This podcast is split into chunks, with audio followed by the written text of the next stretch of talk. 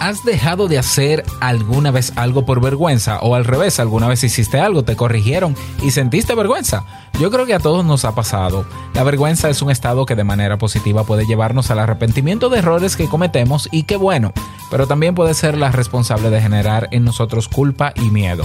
En el episodio de hoy quiero darte 5 tips para que aprendas a superar la vergüenza que te limita a lograr lo que quieres. Así que en 1, 2, 3, aquí tienes tu café.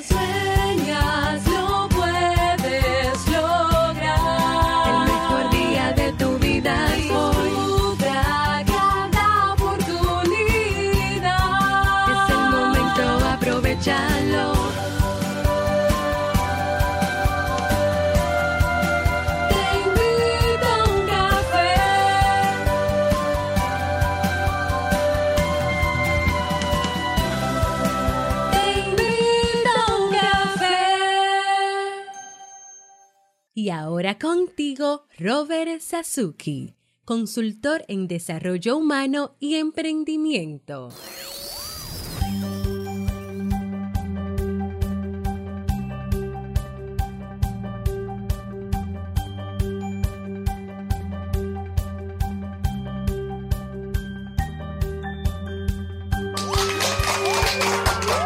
Hola, ¿qué tal estás? Con esa energía positiva, esos aplausos aquí, tu bebida favorita. Espero que lo disfrutes.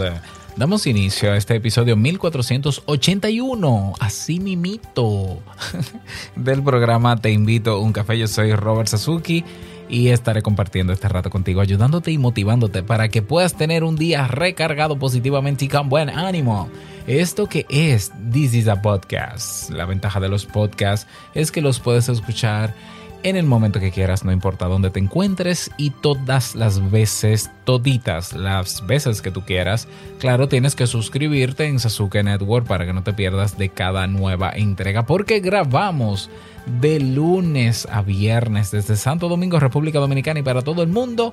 Y en el día de hoy un tema para comenzar la semana a tope, como dirían en España. Un tema que estoy seguro que te va a ser de muchísima utilidad.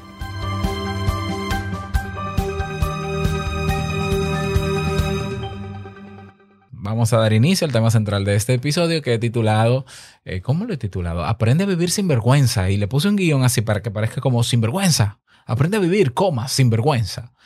Eh, aprende a ser un sinvergüenza. Sí y no. Ya, vamos a hablar sobre esto. Un sinvergüenza, por lo menos en mi país, creo que en algunos países de Latinoamérica, y creo que en España también. Un sinvergüenza es una persona así como con, con poca, no sé, como que, como que no le importa nada. Eh, no, no se trata de eso. No se trata de eso, pero, pero tiene que ver algo con eso. ok, vamos a hablar de la vergüenza. ¿Alguna vez te, tú de pequeño, por ejemplo, hiciste algo que fue un error, te regañaron y tú sentiste culpa y entonces tú no volviste a repetir ese error. Bueno, eso que te pasó, eso que tú sentiste se llama vergüenza. La vergüenza es ese conjunto de sensaciones o es un estado emocional eh, donde en, muchas ocasiones se experimenta arrepentimiento ante lo que se hace. Es una manera digamos, de nosotros eh, ser empático con el entorno y si estamos haciendo algo moralmente mal, pues la vergüenza, y qué bueno que es así, nos ayuda a nosotros rectificar nuestro comportamiento y hacer las cosas como dice la moral. ¿Mm? Ok, esa es una cara de la vergüenza. El problema es que la vergüenza eh, para mucha gente también significa el, esa sensación, ese estado emocional que eh, es una premonición, que yo la percibo como una premonición de que algo que yo quiero hacer o que tengo que hacer me va a salir mal, mal perdón, y para yo no enfrentarme al, al, dedo, a, a los jueces morales, entonces yo mejor no lo hago. Y esa es la cara negativa de la vergüenza. ¿Ya?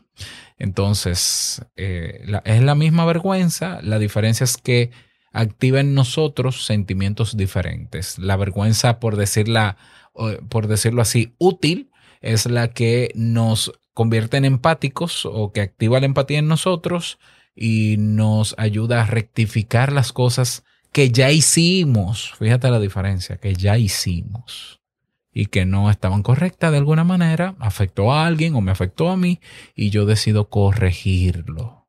Y qué bueno que existe esa vergüenza útil, pero la vergüenza completamente inútil, paralizante y que nos convierte incluso en seres indignos es aquella que se activa en nosotros frente a un evento que hemos asumido hacer, querramos o no, y que eh, por no enfrentarnos, primero por creer que lo vamos a hacer mal y para luego no tener que enfrentarnos al dedo acusador de otros, preferimos no hacerlo. Y es muy penoso esa, esa, vergüenza, ¿no? La, la, otra cara de la vergüenza. La, algunos le llaman la vergüenza tóxica. Yo vamos a llamarle vergüenza distorsionada. ¿Por qué vergüenza distorsionada, distorsionada o irracional? Ya, Aaron Beck o Albert Ellis, no importa. ¿Por qué distorsionada? Porque, bueno, la vergüenza debería aparecer cuando tú cometas el error, no antes. Entonces, ¿cómo sabes que eso que tú has decidido asumir o que te toca hacer o que quieres hacer, cómo sabes que te va a salir mal? ¿Ya? ¿Cómo es posible que tú sientas vergüenza antes de hacer algo cuando la vergüenza debería sentirla luego de hacer algo? Y que ese algo naturalmente tenga una connotación eh, errónea o negativa y que luego se vea eh, frente al, al, juicio de otras personas. ¿Ves por qué le llamo irracional o distorsionada? Por, eh, ok, ¿de, dónde nace esta vergüenza? Esta vergüenza nace de nuestra niñez, de cómo nosotros fuimos criados. ¿Mm? la vergüenza útil viene, viene de fábrica con nosotros. Eh, nosotros somos pequeños y quizás cuando somos bebecitos eh, se nos permite hacer ciertas cosas y, no se nos dice que no y todo está como que, ay, es que él es un bebé. A medida que vamos creciendo y nos hacemos niños, entramos, en la etapa de la primera infancia, por ahí por los tres o cuatro años, entonces ya hay una palabra mágica que se nos va inculcando cada vez que hacemos algo. Y es la palabra no. Y no, no, realmente no tiene nada de mágica la palabra no, pero es la palabra que nos enseña a frenarnos porque nos pone límites. Y sí, es necesario que a un niño se le enseñe que hay comportamientos que no son adecuados. ¿eh? Por si hay alguien que, no, porque eso es un abuso, los niños no debería decírsele que no. Eh, los límites son sanos, siempre que sean bien puestos, adecuados, de la manera adecuada. Entonces, cuando nosotros nos enseñan el no, generalmente el no está posterior a la acción que cometemos. Un, niño va y mueve la silla del comedor y la pone en el medio de la sala con tres o cuatro años porque quiere eh, subirse en la silla para alcanzar la lámpara que tiene encima. Rápidamente viene un adulto y le dice, no, eso no se hace. Ok, ya lo hizo. Ya se corrigió con el no, por decirlo así, o se le puso el límite a ese niño. Lo más probable es que baje la cabeza, se sienta un poquito indignado y eh, se diga a sí mismo, bueno, esto no se puede hacer, pues me inventaré otra cosa y probablemente no busque la próxima vez una silla, sino un palo o una vara y toque la lámpara. Él va a buscar la manera de tocar la lámpara, pero por lo menos ya con la silla no va a ser hay algunos niños en que se tarda más el asumir el no. Y hay niños que, que reaccionan eh, como niños también, con pataletas o rabietas, porque no están de acuerdo con el límite. Bueno, no importa, no importa. El no es necesario y la reacción no se puede controlar de ese niño y eso se va madurando y se va moldeando. Ok, luego viene el espacio, el proceso educativo, viene el sistema educativo a castigar el error y a castigar el no saber y el no poder memorizar algo estúpidamente. Sistema educativo desfasado, que lo he dicho cientos de veces y no me cansaré de decir que el sistema educativo es obsoleto, primitivo, eh, bueno, etcétera. Ese es otro tema. Entonces, estamos en un sistema educativo donde en vez de cada vez que cometemos un error realizando alguna tarea, en vez de el profesor o la profesora ayudarnos a comprender dónde cometimos el error y cómo no caer de nuevo en el error, lo que hacen es condenar. Es decir, el profesor pasa, de ser educador, que su misión única debería ser que el estudiante aprenda a como dé lugar lo que se enseña, se convierte en un juez. Y lo que hace es señalar al niño o a la niña y condenarlo por el error que cometió. ¿Ya? Ese es el sistema educativo en el que muchos nos hemos formado. ¿Qué aprende ese niño a lo largo de su trayectoria, no? Segunda infancia, tercera infancia, preadolescencia, adolescencia.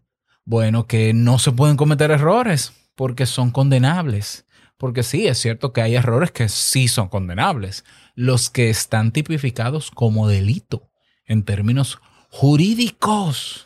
Pero ¿qué busca un profesor siendo juez de un alumno? Bueno, pero ya volvemos a que eso es otro tema. No voy a ser, ¿no? Que me emocione.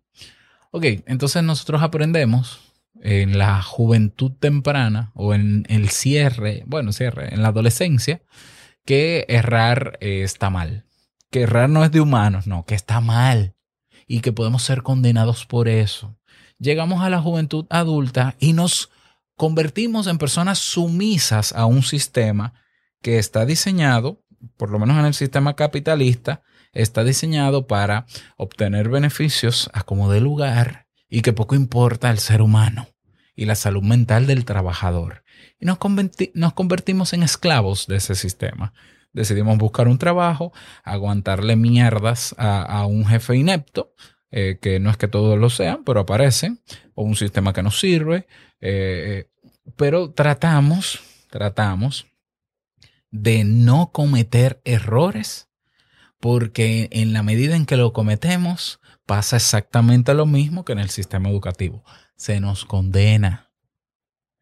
Bien, entonces no, no podemos sorprendernos de que hayan personas que quieran lograr cosas, que tengan las condiciones para hacerlo, que tengan los recursos a mano para hacerlo y que no lo hagan.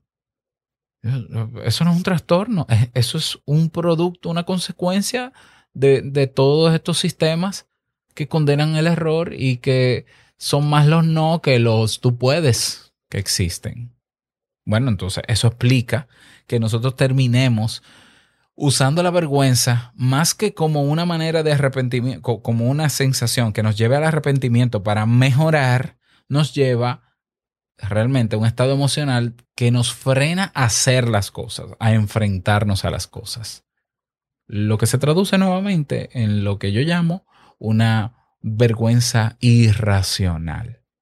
Ok, entonces al final una persona con su vergüenza irracional termina siendo lo que diga otro, termina viviendo como dicen los otros. Y bueno, algunos se adaptan y entienden que sí, que son felices dentro de ese sistema, eh, hay otros que no, que nunca se conforman con eso, pero no pueden hacer nada. Eh, y bueno, incluso hay una, una autora, Anaïs Nin, que dice que la vergüenza es la mentira que dices cuando hablas de ti mismo. Incluso hay otra autora o otro autor que dice, déjame ver si lo encuentro por acá, que es algo así como que superar la vergüenza es un paso, es convertirse verdaderamente en adulto. ¿No? Porque se supone que el, el la persona adulta o uno es adulto cuando uno sabe que tiene capacidad de decidir qué hacer con su vida, a pesar de lo que digan los demás. Hay gente que nunca llega a esa, a esa etapa de su vida, sino que termina viviendo como viven los demás, como los demás entienden que debe vivirse y, prefieren no salirse nunca de ahí eh, porque temen ser juzgados Ok, detrás de eso también hay mucha inseguridad y mucha falta, o no falta, mucha baja autoestima, aunque suene paradójico, muy baja autoestima. ¿Mm? Porque al final la persona, repito, deja de ser quien es, deja sus deseos atrás, deja sus intenciones de lado, sus propósitos de vida, simplemente por no enfrentarse al miedo que le provoca la vergüenza de verse haciendo algo que quiere, pero de verse señalado por otros. Realmente eso es muy triste. Eso es muy triste. Ok, yo soy de los que apuesta y motivo e invito a que superes la vergüenza. La vergüenza no, no, se va a ir, ¿eh? O sea, vamos a seguir cometiendo errores y, y qué bueno que sintamos vergüenza, ¿no? Mm, habiendo cometido los errores, pero hay una vergüenza que tenemos que eliminar de nuestra vida y es esa vergüenza irracional. O sea, yo, yo creo que cuando superamos la vergüenza irracional, cambiamos de vida, literalmente. Y nos damos cuenta de que lo único que nos frenaba, lo único que frenaba nuestro potencial, nuestra capacidad de hacer las cosas, eran, eran esas ideas, era esa vergüenza. Y que tenemos condiciones, incluso sobradas condiciones para hacer las cosas. Pero para eso hay que trabajar, como en todo. Para crecer personalmente y desarrollarse hay que trabajar. Y trabajar implica no, ay, déjame hacer declaraciones, déjame meditar para que los, los astros se alineen y entonces baje del cielo. No, no, no. Trabajo, hacer cosas cada día.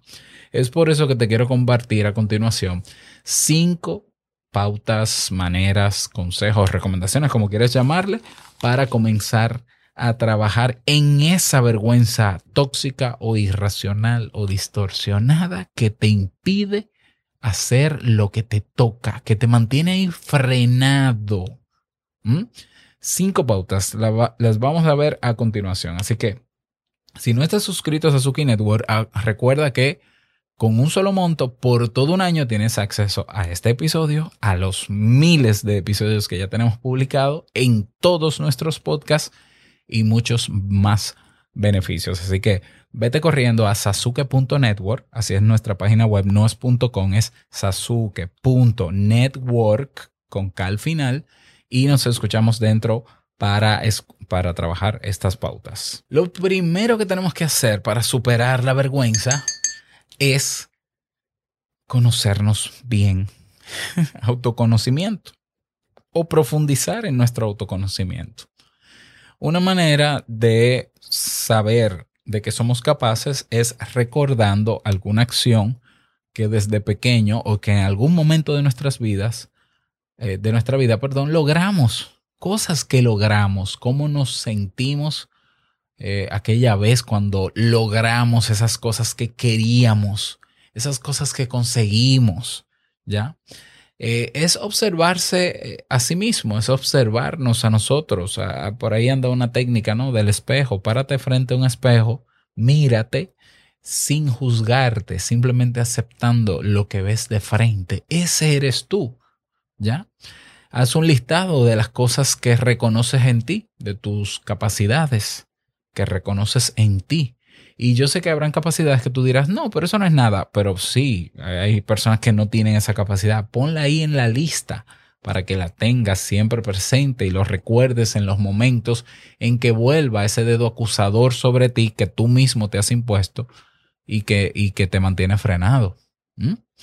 Identifica dentro de este mismo punto de autoconocimiento qué es lo que te avergüenza. ¿Cuál es el aspecto de ti mismo o de ti misma que está más relacionado con tu vergüenza. ¿Mm? O sea, todavía temes que te pase lo que te pasó aquella vez. Ya, que te pasó una situación muy desagradable y tú no quisiste volver a eso, no quieres volver a eso, pero no solo, no solo que te pasó esa cosa desagradable, sino que tú has generalizado y tú entiendes que porque te pasó eso una vez, te va a volver a pasar exactamente igual. Yo te pregunto, ¿es la misma situación? ¿Tiene que ver con la misma gente? Tú eres el mismo o la misma hoy que hace ese tiempo cuando te pasó? Probablemente no. Entonces no hay nada, no hay ninguna manera de validar o de confirmar que te vuelva a pasar lo mismo. ¿Mm? Otras preguntas que te puedes hacer para profundizar en tu autoconocimiento. ¿Qué palabras o mensajes vienen a tu mente cuando sientes vergüenza? Toda esa información puede ser de muchísima ayuda para ser consciente de tu situación, ese estado que vive en ti o que posiblemente vive en ti, ¿no? Pauta número dos, luego de profundizar en tu autoconocimiento, revisa el pasado. Claro, claro. O sea, probablemente tú simplemente, eh, probablemente simplemente, probablemente tú, sí, es que la palabra es que adoptaste el estilo de no hacer las cosas porque te pasaron tantas que te generaron vergüenza que tú para no provocar sentir vergüenza de nuevo, realmente lo que sientes es vergüenza y no lo haces. Ya, entonces te limitas. Ok, ¿cuáles fueron esas situaciones de pequeño o de joven? ¿Cuáles son? ¿Cuáles o cuáles fueron? ¿Cómo, se comportaron contigo? ¿Por qué actuaban como actuaban y, y no de otra manera? Estoy hablando de las personas que te juzgaron en algún momento, que te quisieron corregir, incluso de manera positiva qué era lo que rechazaban de ti. Y, ponte, y ponte a preguntarte y a responderte por qué tú crees que ellos hacían eso. Hay muchísima gente que por ignorancia acusa a otros. Fíjate como yo dije claramente al inicio de este episodio, que hay profesores que cometen el gravísimo error de convertirse en jueces. Eso es, eso es un error del profesor. Sin embargo, tú entiendes que no, que ese es el papel del profesor. No, no, no, ese no es el, el papel del profesor, no es juzgar no es juzgar, es enseñar. ¿Mm? Muchas veces cuando miramos en la distancia esas figuras que fueron significativas en nuestra vida o fueron figuras de autoridad o que fueron temidas en nuestra, en nuestra niñez, quizás ya tenemos la madurez para adoptar una nueva perspectiva. Encontramos que, por ejemplo, eh, el problema de esas personas no era con nosotros en términos personales, sino con ellos mismos. entonces es bueno desligar el rechazo de esas personas de quienes somos nosotros como persona hoy. Es decir, comprender que no había nada malo en nosotros para ser rechazados. Lo que había era un problema en quienes lo hacían. ¿Ya? Entonces, repito, pauta número dos, revisa tu pasado. Pauta número tres. Desarrolla una actitud compasiva hacia ti mismo o hacia ti misma. O sea, es necesario que nosotros aprendamos a ser leales primero a nosotros, a querer primero a nosotros, a preferir primero a nosotros.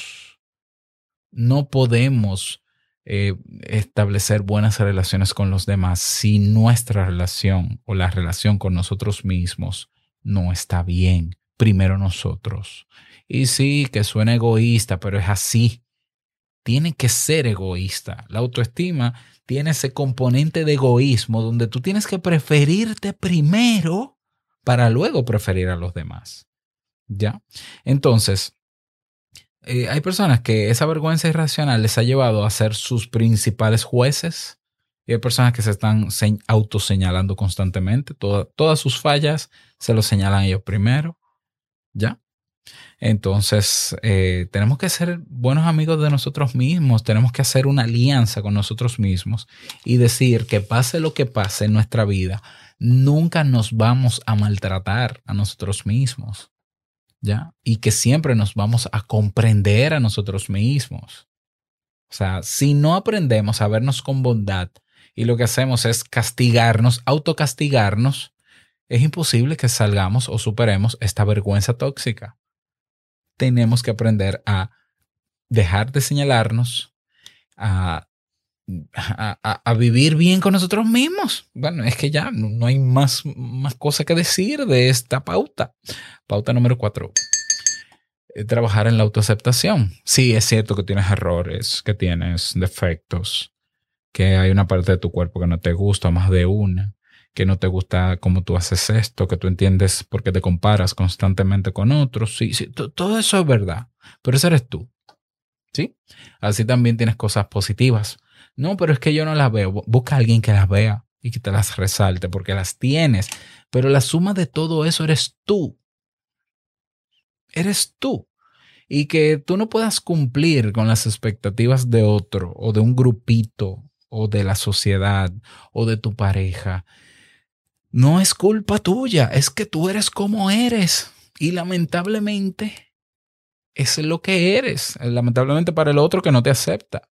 ¿Ya? Entonces, tú no puedes ser el primero o la primera que te rechaces a ti mismo. Porque, ¿qué será de ti, como dice la canción? No, o sea, tú eres como eres, eh, claro, no lo vamos a usar como una justificación para no cambiar lo que tengamos que cambiar y para no sentir la vergüenza que se tenga que sentir para rectificar cosas que no están bien. Pero soy como soy. Y cuando cambie y mejore cosas en mi vida, también seré como soy. Eso se llama autoaceptación. Vamos con la pauta número 5. Exponerse gradualmente a aquellas cosas que queremos hacer, pero que eh, nos limitamos a no hacerlas porque nos vivimos acusando de algo que no ha pasado porque no he hecho nada. Ya. O sea, tú vas a tener que poco a poco, ah, sí, que yo quiero hacer un podcast, que yo quiero hacer esto, que quiero poner un negocio, que quiero aprender tal cosa. Dele. Sí, no, pero que entonces, que si mete la pata, mete la pata, pero que para meter la pata hay que tomar acción, exactamente. O sea, no tengas, vamos, no tengas miedo, no con todo y miedo mete la pata, que lo más probable es que no la metas. ¿Por qué? Porque vas a ir precavido a hacer lo que vas a hacer, pero hazlo. Comienza a dar los pequeños pasos, poco a poco. Ese miedo no se va a ir al momento y esa vergüenza tampoco, por lo menos no al, primer intento, pero va a generar, el, cada paso que tú des va a generar la suficiente autoconfianza para superarlo.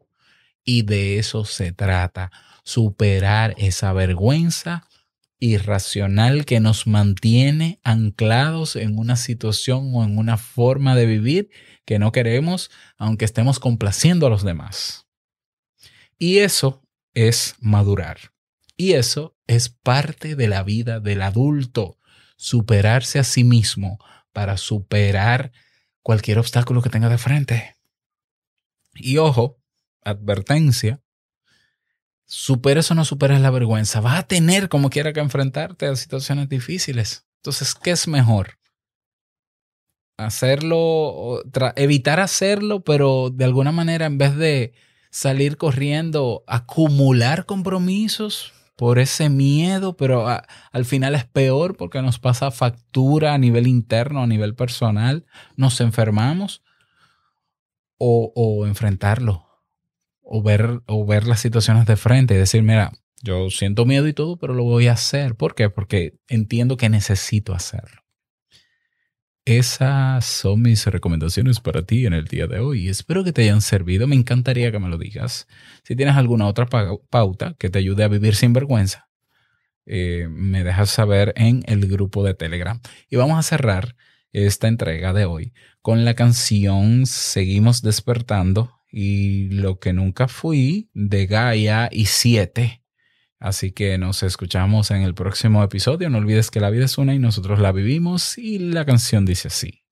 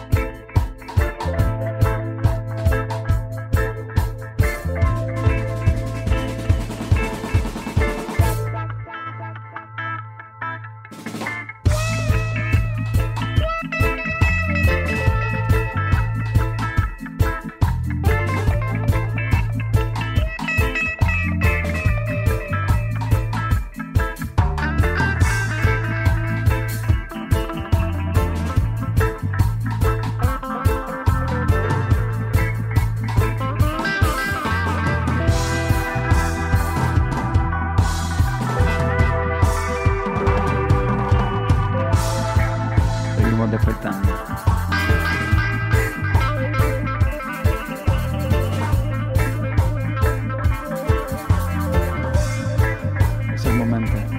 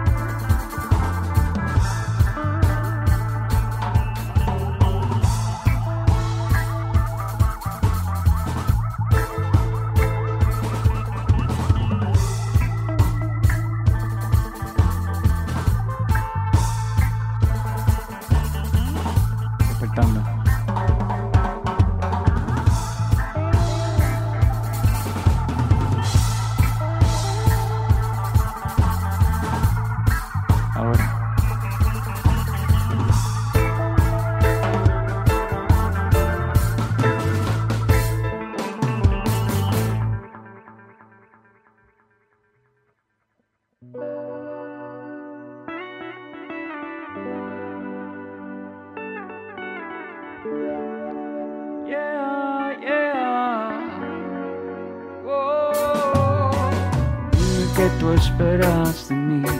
Si hasta lo que yo no tengo te di. Dime que tú quieres de mí. Por ti me convertí en lo que nunca fui. Y aprendí que navegando entre mentiras yo me hundo. Que no se puede complacer a todo el mundo. Dime que tú esperas de mí. Que tú quieres de mí. Aquí terminamos el ride. Tú sabes que no es personal. Nada se puede obligar. Tiene que ser natural. Nunca estuve pendiente de lo que dijera la gente en esta dimensión. Tú lo eres todo, yo no suficiente. Para enfocarme tiene que cambiar de lente. Nunca he sido parte del sueño de mente. Ahora despierto y no lamento no entenderte. Sigo en la mía aquí nadando contra la corriente.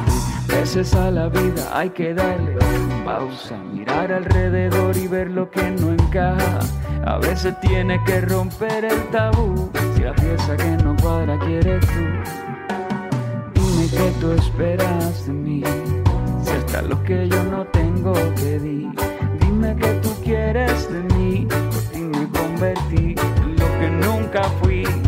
Y aprendí que navegando entre mentiras yo me hundo. Que no se puede complacer a todo el mundo. Dime que tú esperas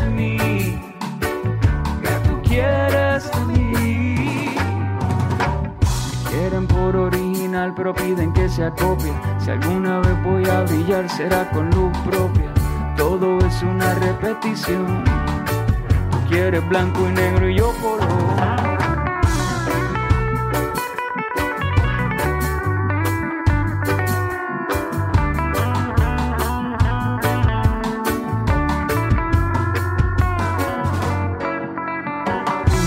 Esperas de mí. Lo que yo no tengo te di. Dime que tú quieres de mí. Por ti me convertí en lo que nunca fui. Y aprendí que navegando entre mentiras yo me hundo. Que no se puede complacer a todo el mundo. Dime que tú esperas de mí. Que tú quieres de mí.